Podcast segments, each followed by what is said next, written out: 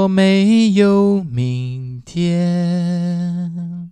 要怎么说再见？各位听众朋友，大家好，欢迎来到电玩店哦。很快又到了美食集，然后留些时间来跟家人讲讲话的一个单元。好，那今天这个单元主要就是说，呃，心情我觉得差蛮多的啦。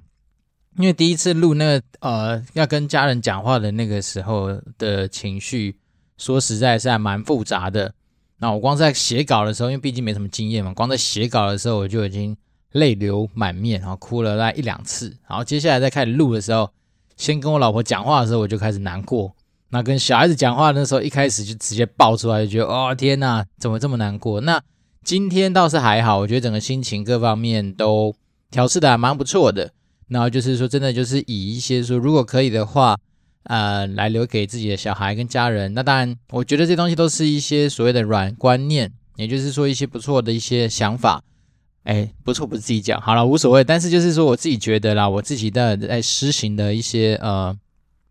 不管是一些呃思考的方式啊，甚至说一些呃透过经验所累积下来的一些想法，甚至想说，如果可以的话，也就送给大家，大家去参考一下。那。今天这一期除了讲这些所谓的一些观念啊跟想法之外，那然后今天这一集还是同样会有一些财报分析的呃小单元，那主要就是说针对于台科大上次讲的一个主角来聊聊看看说，诶，实际上就财报上面来看这家公司是怎么样。好，那在开始今天的节目之前呢，先来回应一个网友他的疑问，就是说他呃有提出来说他其实真的很想要进外商公司。然后呢，那他也担心他自己的英文程度可能对于这边的期待会有所落差。那想问一下，说有关于英文这件事情，对于外商而言是怎么样来看待的？好，那就我这几年在暴雪实际上服务的经验，然后还有包括说我老婆在外商，以及一些同学学弟妹都在外商，我们平常交流之后得到的一些心得，就是其实，嗯，这个环境它并不会特别跟你讲说你一定要英文几分啊，英文什么检定要多少。才能够进来。那当然，因为大家就是真的就是拿着英文在做沟通嘛，所以也也就是说，你根本不太需要说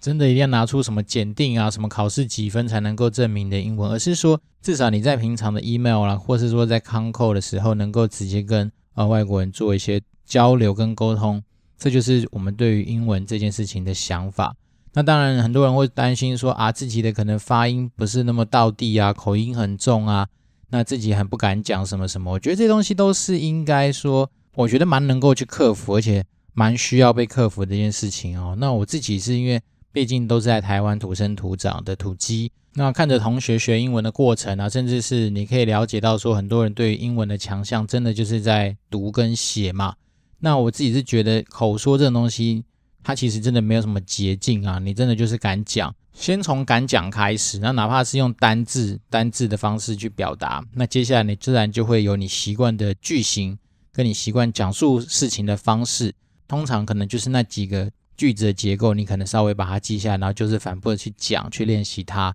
让我自己是觉得发音这个东西，它真的就是需要时间去练习。因为就我自己的心得是，很多英文单字在发音上面，如果你没有去练习的时候，你光是舌头的方呃什么。呃，舌头的位置啊，然后发音的方式啊，然后甚至是说，可能你在于一些呃什么抑扬顿挫上面的拿捏，它都会跟所谓的中文不太一样嘛。所以真的要先从敢讲开始，然后你只要愿意讲，常常讲，讲久了这东西就是你的。那因为我刚刚说了嘛，你一定会有你自己习惯叙事的方式，也许它不是像很多老外用的那么漂亮啊，一讲出来你觉得呜怎么那么强，但是。至少你能够把你想要讲的东西清楚的让大家知道。好，那我觉得你觉得英文它始终以来它就是一个工具，它并不是一个呃只存在说分数高低的东西，它真的就是你要拿来用，那用久了就是你的。跟我老婆的共事以来，我们就会觉得说，我们对于小孩子的要求其实并没有太多，但是就是英文这件事情，甚至是未来如果有第二外语的话，这都会是他必须要从很小。就开始去培养的一个呃，你说是技能吗？也许也是，但是就是说英文这东西，它确实会是我们比较在乎的的项目。那另外一件事情，当然我们也是希望说，如果在条件跟环境允许的情况之下，我们很希望说他的不管是发音啊，或是说他的启蒙英文的启蒙老师就会是外国人。那我自己的心得是因为真的跟着外国人学习，你可能小孩子在模仿的那个的学习阶段的时候，他自然就会比较能够去哦用一个老外腔哦来作为他学习英文的开端。对，那我自己是觉得说哦，当然因为我们现在已经三十几岁嘛，所以我们以前成长的那个年代，他还没有像现在这么多的资源。哦，所以我自己看着很多同学，他们其实是也许是国中才开始觉得说要去念英文这个东西，因为毕竟以前我们的国民教育是在国中才开始加入英文嘛。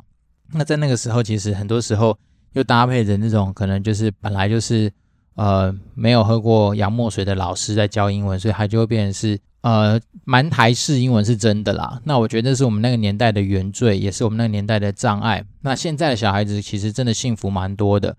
不管是你打开 YouTube 就看到一堆有的没的一些国外的一些影片，那再是你现在去学校的环境，比如说哦，你私立幼稚园，或甚至是有一些那种课后安亲班吗？或是说一些什么共学团体，其实都蛮能够提供给我们一些以往我们成长的时候所没有接触过的一些资源啊。那我觉得这是现在的小孩幸福的地方。那这也是我自己可能跟我老婆的共识，就是一定要让小孩子。在英文这件事情上面，他必须啊，没得选择。你不要跟我说你没有天赋，那它就是你一个语言，你必须要去把它给学会的东西。好，那这是我自己对英文的一个小看法。那我觉得，当然，你如果说你今天已经是一个准备要出社会的人啊，可能你还会担心说，嗯，我实在是不知道我现在的英文水平到哪里或怎么样。那你只要想想看，说今天如果你去国外玩，然后然后哪怕是跟外国人聊天，如果都能够正常。因为其实讲真在的哦，你实际上在在职场上或是在你的那个日常生活中用到英文单字的量，其实也没有想象中的这么多。好，那很多时候当然你说在阅读上面一定会有一些单字啊，什么是适合阅读上面或书写上面使用的。那除此之外，你在平常沟通的时候，其实讲来讲去都是那些东西。那有些人好或不好，都只是在于说你习惯不习惯这个东西而已。所以我自己是觉得，如果说你刚出社会，然后，呃，就想要挑战外商看看的话，也可以啊。那只是说，当然我们都知道说这样的成功率会相对比较低的原因，并不是只是英文啦。因为外商很多时候他需要的是有经验的即战力嘛。那你可能只是在所谓的经验上面，然后稍微可能有点可有点落差。但是我相信英文这东西，只要能够沟通，我倒是觉得不用太，我觉得不用太妄自菲薄，这是真的。然后。而且我记得我以前在学校玩社团的时候，都有一直有跟很多人分享一个学习英文的一个小技巧。你就是把自己弄醉或者弄得很懵的时候，其实你会发现你的英文突然突飞猛进。那用这样的想法去想，就发现其实你本来英文就不差。那很多时候只是因为我们那个无形的什么面子，好怕说讲错被人家笑，或者怕被人家说我的口音怎样怎样。而碍于这些东西，你不敢讲出来。那通常在酒醉之后，哈，你可能就是稍微把那个面子都放在旁边的时候，你自然就很敢讲。那其实我相信很多人状况是类似的，所以很多人说啊，什么稍微忙一点之后英文很好，其实并不是英文很好，而是你本来就很好。哦，那只是以前你没有去把你那个呃所谓的英文之河打开，让它能够徜徉在别人面前，就只是这样子而已。所以我倒是觉得不用妄自菲薄。好，那。就现在就开始讲，那哪怕是从单字开始练习，OK，多讲的就是你的，这别人也带不走。好，那从这个东西也延伸到说，那想说跟小孩子讲的一些想法，就是说，呃，第一个，我觉得人生真的就是你要说长也蛮长的，因为可能以现在的平均年龄来说，男生也有快八十岁，女生超过八十岁嘛。那但是呢，其实你要说短暂也很短暂，因为其实在每个阶段能够给你去试尝试错误的时间，甚至是给你愿意去。累积能量时间其实也没那么多，好，但是我自己是觉得说，如果你在看待人生的时候，先有这样的体认，就是你本来就不可能把每一个人，甚至每件事情都照顾到完美，所以我就说啊，八十二十法则这件事情，其实它可以跟着你一辈子来走，因为你会发现说啊，在你的那个时间的安排上面，其实往往占据你百分之八十的日常生活的时间，都是被那百分之二十的人事物给占领。好，所以你会发现说，有些人会讲跟你讲过一句话说，通常你的财富的程度，哦，可能就会根据你现在周遭跟你比较亲近的，比如说五个朋友，好，加总起来的平均，大概就是你的所谓的财富程度。我觉得这件事情它其实是某方来说算蛮有道理的，原因就是因为你也想看嘛，今天当你的时间都是这些跟你类似资讯取得的人，甚至是说跟你有类似想法的人所营造出来的话，那当然你的那个所谓的创造出来的价值性，大概也都不会落差太大。所以它这背后另外一件事情就是提醒我们说，如果说你今天啊不甘于现况，你是希望说你今天不管在财富的程度，或是在生活啦，或在收入上面要有所提升的话，那势必而言，你就必须要跳脱你现在习惯的这个生活圈。好，那以我自己当成例子来说的话，我觉得每一次的跳槽对我来讲，它就会是一个另外一个程度的进步。那当然，你说跳槽，很多时候最直接的当然就是你在你的收入上面一定会有所提升嘛。那再来是我自己是觉得啦，你如果说你今天的目标就是一直往不同的好的公司再去往上面爬的时候，你再去那个新的环境里面，我想。那个整个环境的氛围各方面多少都会带给你一些新的冲击。好，举例人，比如说我从橘子跳到暴雪，那橘子本身是个本土商，所以你可能在本土商的一些思维或者是说它的制度里面，你会有一套学习。但是你到了外商之后，好，可能你会接触到更多不一样背景的人。那现在暴雪的话，就蛮多同事，当然第一个就是可能是外国人，好，所以你很多时候你就是有机会接触到世界上面大小不同的一些事物。然后再来是你很多同事可能真的就是从国外留学回来的，那他们不管是说在一些思东西的思考上面是怎样能够拥有的一些生活经验，可能就是当就会有更多的不同。那我自己是觉得说，确实你就是要给自己一些类似于跳脱你本来生活圈的一些啊、动力哦，甚至真的就要去做哦，那当然你就会得到一些不一样的收获。好，那从这个八十二十法则来延伸啊，也就是说。虽然说你可能生活中都是那百分之八十类似固定的事情，好，那可能只有百分之二十的不同。那你但是你能够有去让自己有意识的说知道说，其实你就是要去多做一些那百分之二十不同的事情，那这样自然而然你会往一些跟别人所习惯的那种比较固定矮板式的生活就会有所不同啦。我自己是觉得说，从这个角度去思考，那当然它并不是一个呃一定好或一定不好的方法。所以说啊，如果要让这个东西，就是你的八十二十法则下面的生活能够有所激荡的话，真的也是蛮建议可以帮自己每年，好，甚至是每固定一段时间就设定一个小小的目标。那当然你可以设的比较远一点，透过这些目标的一些设定来去追逐你这个目标。好，那以我自己为例啊，好，比如国中我记得念书的时候，呃，在某一次的模拟考好像考的不是特别理想，那我就跟自己说。我在下一次模拟考之前，哦，可能是也许目标是进入全校前一百名。那在那之前，我可能就不看漫画书。好，那以前国中的时候，自然那种目标都啊、呃、达成的手段都不是太特别，让人家觉得很好像很厉害。可是对我那时候每天都想要看漫画书的人来说，每一个模拟考中间至少也间隔个一个月或两个月嘛。那这样子的一个牺牲，我觉得算是还蛮大的。好，那时候就以这样的方式来去。鼓励自己，那通常成效来说都还 OK 啦。那当然，你说以前国中的时候定的目标定的好不好，这就以后再说。好了，另外一个我自己觉得呃目标蛮大的一件事情，就是我那时候说嘛，我进中原大学的第一天，甚至还没进去之前，我就跟我妈妈下了一个呃约定，就是说我反正一定要念研究所，而且一定要洗牌，所以基本上国立。就会是我一个呃首选。那当然，自那时候也没从来没想过说要去国外念研究所。一方面是我觉得，反正我去念商嘛，然后如果去国外念研究所，怎么样算一下，好像国外的学费都蛮高的。然后再来是你又要多花了一些时间，所以我就觉得好算算算，我还是就是以嗯台湾，然后洗牌成功出社会优先。那当然那时候设定的目标是用推甄嘛，所以你自然一切的东西会环绕在推甄这件事情上面的准备。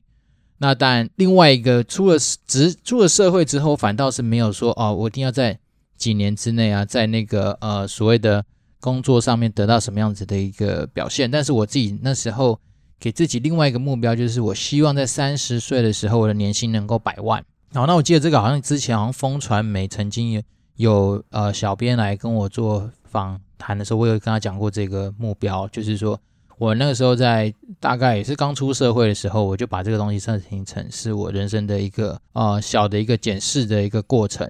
所以我那时候觉得，当然，而且而且我觉得这可能就真的受到以前那种国文课本的教育所致，就是说哦，三十而立，他们就跟你讲说，三十岁好像你一定要 do something，你才会变得不一样。那也就是因为这样子啊，所以我一直来就是把三十岁当成是一个好像嗯蛮重要的一个检核时间点。那也因为有这样的目标在，所以当然那个时候跟我的主管我就说，在工作的一些目标的设定，甚至是说自己自己升迁跟收入上面的安排，我就会很有方向的去跟他做讨论。那这是我自己的一个心得，所以延伸说，如果你要让你的八十二十这样子的一个生活模式。能够有所不同的话，至少你要知道你为何而战嘛。那你就把目标拉出来，至少你的方向就不会变啊，也不太会走中或走偏。那当然，另外一个我觉得目标设定的一个好处就是说，因为毕竟你会知道你有一个方向，所以当今天很多诱惑或是说一些跟这目标有所抵触的事情发生的时候，你自然会比较有办法去做取舍。然后甚至说，我觉得更洒狗血的啊，有时候你要拒绝别人的时候，你就跟他讲说。其实啊，我在人生上面，我设定一个很重要的目标，然后这东西我觉得很难妥协。那如果没有达到的话，我觉得我自己就不太像我哦。然后你就可以很很名正言顺的去拒绝别人。对，因为刚好以前也有人问到说他时间管理什么的，我觉得时间管理有些 重要的事情就是真的要懂得拒绝啦。哦，因为每个人的时间就是那二十四小时这么固定啊。那如果说你今天不懂得拒绝的时候，哪怕是很多人说，你只是帮我一下就好了。对，你帮他的那一下下，也许是一个小时，好，也许是二十分钟，不管。但是这种累积起来，你就会发现你的破碎的时间都在帮助别人那一下下，可能价值高，可能价值低的事情，不管。但是他如果跟你的目标并没有实实质上的帮助的时候，那我觉得真的要平心静气，回过头来去想想，说这东西是不是要懂得说不。好，那我自己觉得设定好一个目标。当然，你自然你就会在你的资源分配上面啊，你的时间，因为时间本来就是你最好的资源嘛，这件事情上面你就会去做你的一些定夺。好，然后再来是啊，从刚刚讲的这个时间东西来延伸到朋友这件事情好了，因为我们一直讲说，朋友本来就会是一个你在这人生的道路上面很重要的一群人。首先，因为我们自己本来就不是完人哦，所以当然你很多地方都会需要朋友来给你做一些补强，那甚至是。因为每个人的时间都固定，但是朋友他们有的时候可以协助你在很多时间效率的掌握上面有所提升。举例人，比如说你专攻某一个领域的知识，那你可能会结交到那个领域强的人，那大家互相砥砺。当然，另外一个一群朋友可能就是因为啊、你们来自于不同的一些呃课业或甚至是呃经历背景，对不对？那你当然就可以互相补足。举例人，比如说啊、可能很多以前都是说。啊，你的朋友里面至少要有律师、医师、警察，什么各行各业的人，其实他真的是很合理的。就是说，当你今天如果说你出了社会，那当然你会遇到很多你想都没想到的一些状况。那这些各行各业的的人才，他们自然就会给你很多他们那个行业上面的一些专业上面的建议。好，所以我自己当然一直来都不设限啦，就是说，如果愿意来跟呃敌人交朋友的人，我都会。秉持着一个敞开的心胸去交，但是呢，朋友你当然也不可能说啊、完全都不筛选，然后就是每一个人你都希望能够照顾到，那这件事情它又有，有点不太可能。也就是说，太多时候啊，我们在想象的时候，当然我们都会以说，哎，每一个人是一个良善的个体当成是出发点，但实际上啊，你在接触到很多人之后，然后尤其是现在很多网军或是网友，你就会发现说，其实人这种这个生物。它也不是那么样的完美，对不对？那如果说我们都用想象脑，好，比如说我们想象每个人都很好这件事情当成是自己的标准，那你都希望说我自己是能够满足每个人需求的话，那这样子做过到最后，你也会发现你自己就不像你。所以呢，我自己是觉得说，如果可以的话，尽量把自己打造成一个朋友需要你的人哦，而不是说你今天一定要去巴结你朋友或是怎么样。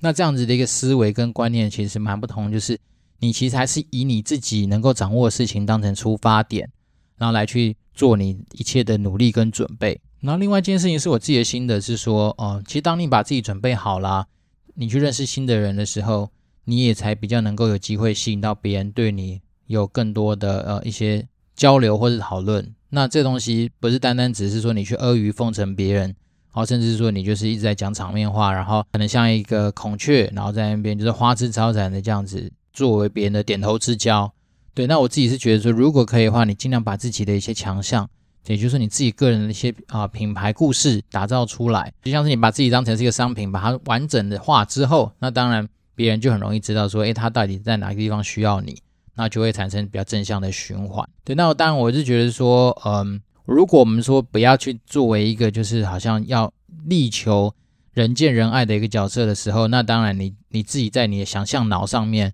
可能就要去做一些调整，就是说你不要为了让自己去迎合每一个人，然后做搞得自己都四不像。那你还是要把握住自己的一些特色，好，还有说你自己习惯的地方，来去发挥你本来就很擅长的事情。那我觉得这件事情它还是重要的。那当然一直以来都要保持一个就是让自己觉得说自己是很不足的人，所以这样你才有可能说持续的去提升自己。对，那我曾经以前在呃刚出社会的时候，其实面临过一段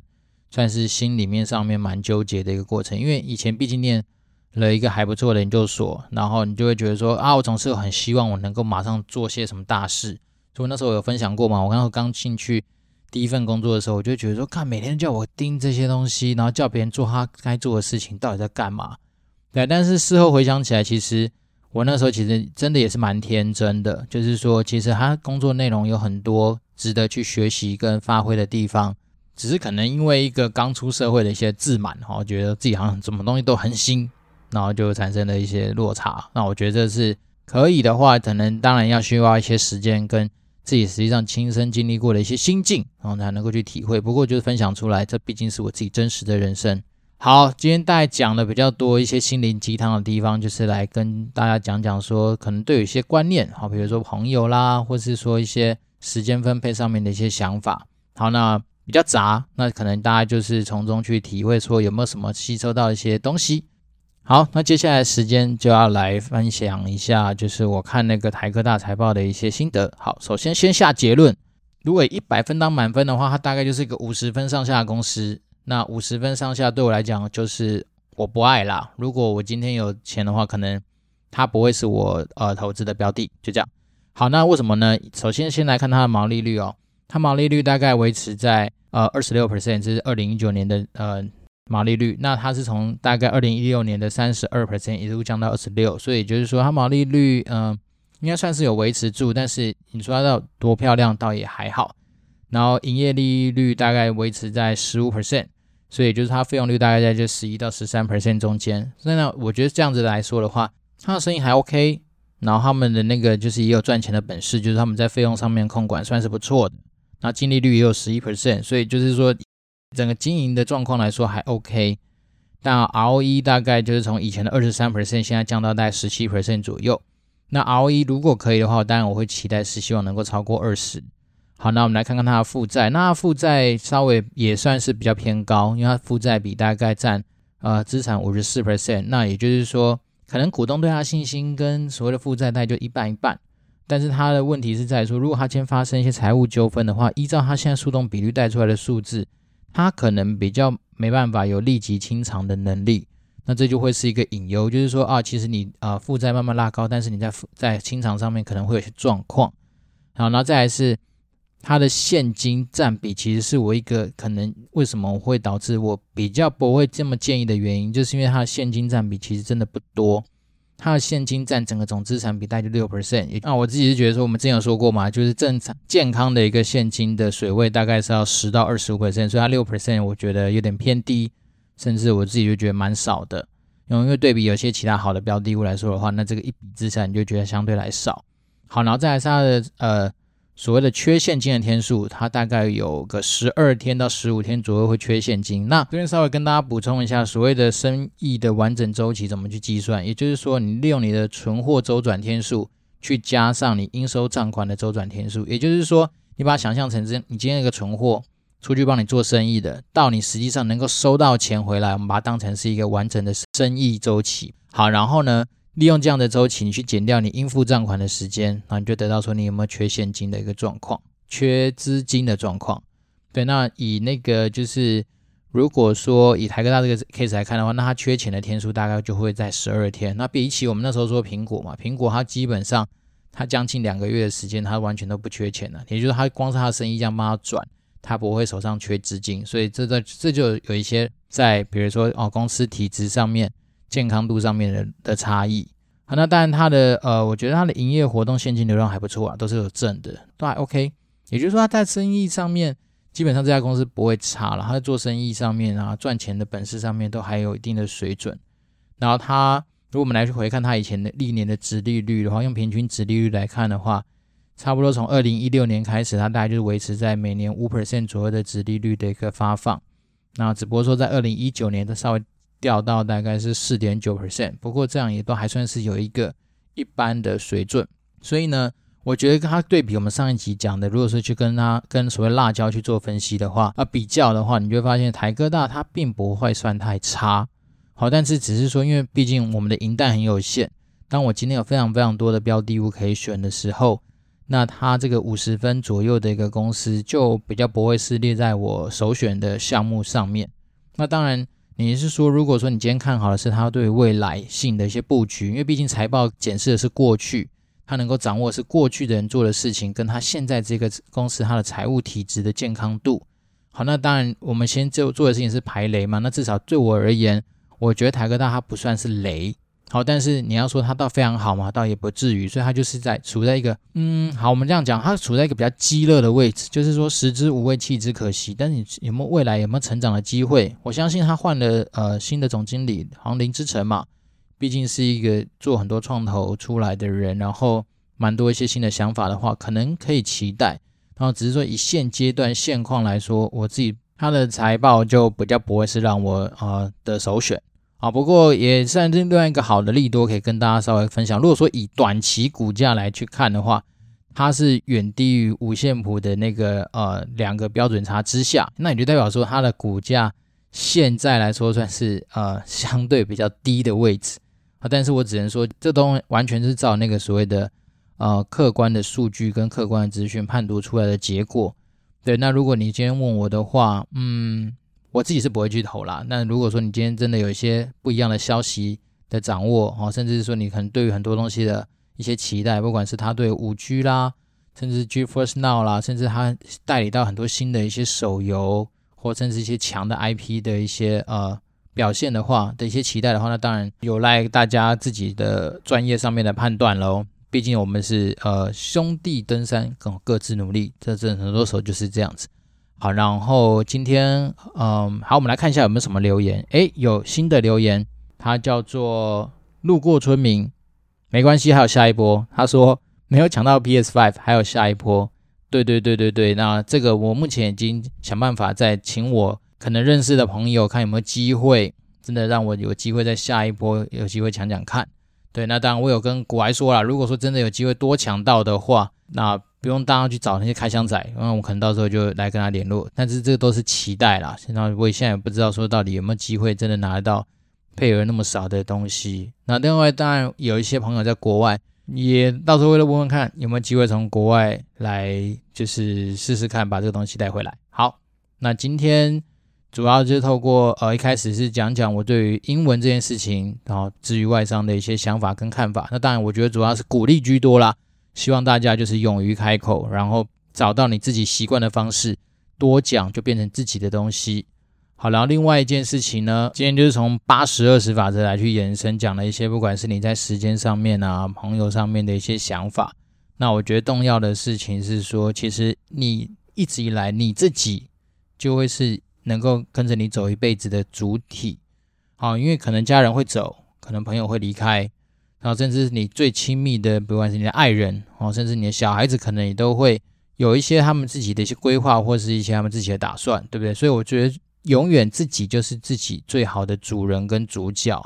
那不管做什么事情，先想想你到底做这件事情的目标在哪里。当你把方向拉出来了，拉对了，那你自己人生道路走起来，上面当然就相对会比较有方向，那比较顺利。对，那当然不可能说你永远都是啊、一帆风顺啊，但是我觉得至少你会知道有所本，然后你会知道说你要往哪里去。那这东西头过身就过了，那也不用真的不用妄自菲薄，就是说虽然人生很短暂啊、哦，但是你只要好好的发挥，相信自己。我觉得每一个人都是真的是一个啊独特的个体，那真的每个人的强项本来就不一样。那只是说我们现在比较无奈，是因为我们可能刚好卡在。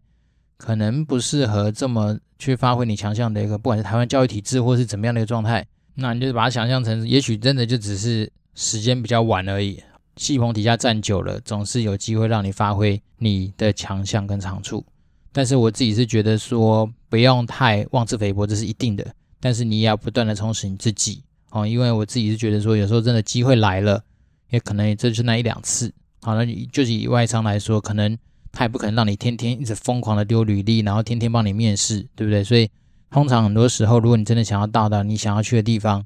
那当他机会来的时候，当你准备好了，所谓准备好，就是你的心态跟你所拥有的，不管是技能，好，甚至是你拥有的一些能力，那稍微都有到位的话，那当然就水到渠成嘛。那我觉得很多东西没有说的准啊，那只是说多把自己准备好，总是好一点。对，然后还是偷偷帮自己工商一下，就是其实听听电玩店也不错啊。一方面是可能也至少有个声音陪伴你。那第二，另外一件事情就是说，我们这边讲的都是一些好的一些想法，好，甚至是我自己反刍过后的一些人生历练。那当然，我们初衷又不是要害你，对不对？那听听不用钱，对不对？听听，诶，不错。那如果真的能够 pick up 一些啊，你觉得不错的一些想法或观点啊，那能够跟你的亲朋好友做一些分享的话。那真的是非常感谢，因为毕竟我自己来说的话，我有正职，哦，所以对做 podcast 这件事情来说，真的，呃，最早的初衷也就是希望说能够留下些什么给别人，然后希望透过正向的一些分享，能够让更多的火花，甚至对我自己而言，因为每次在准备很多节目的时候，你就会思考很多人的事情，那也是让自己能够跳脱那八十二十法则下面的一个可能每天在做类似事情的一个状态，那这就是我的一个学习。那就是反正边做边学，分享给大家。那一样啦。如果说你真的对于说哪些特定的议题啊，甚至说对于一些不管你的人生、职业、投资等等，想要得到一些不一样的一些呃参考，或者说一些不一样观点的一些激荡的话，实在非常非常的欢迎大家透过 Apple Podcast 五星留言，甚至是发 email 给我，那我都会秉持百分之一百二十不藏私的一个心情，来去跟大家做最真诚的一些互动跟交流。那今天讲的比较多一些啊杂学类的东西哦，可能一些拌鸡汤等等的东西，那就希望大家还是能够有所收获喽。那我是电玩店店长迪恩，我们下次见，拜拜。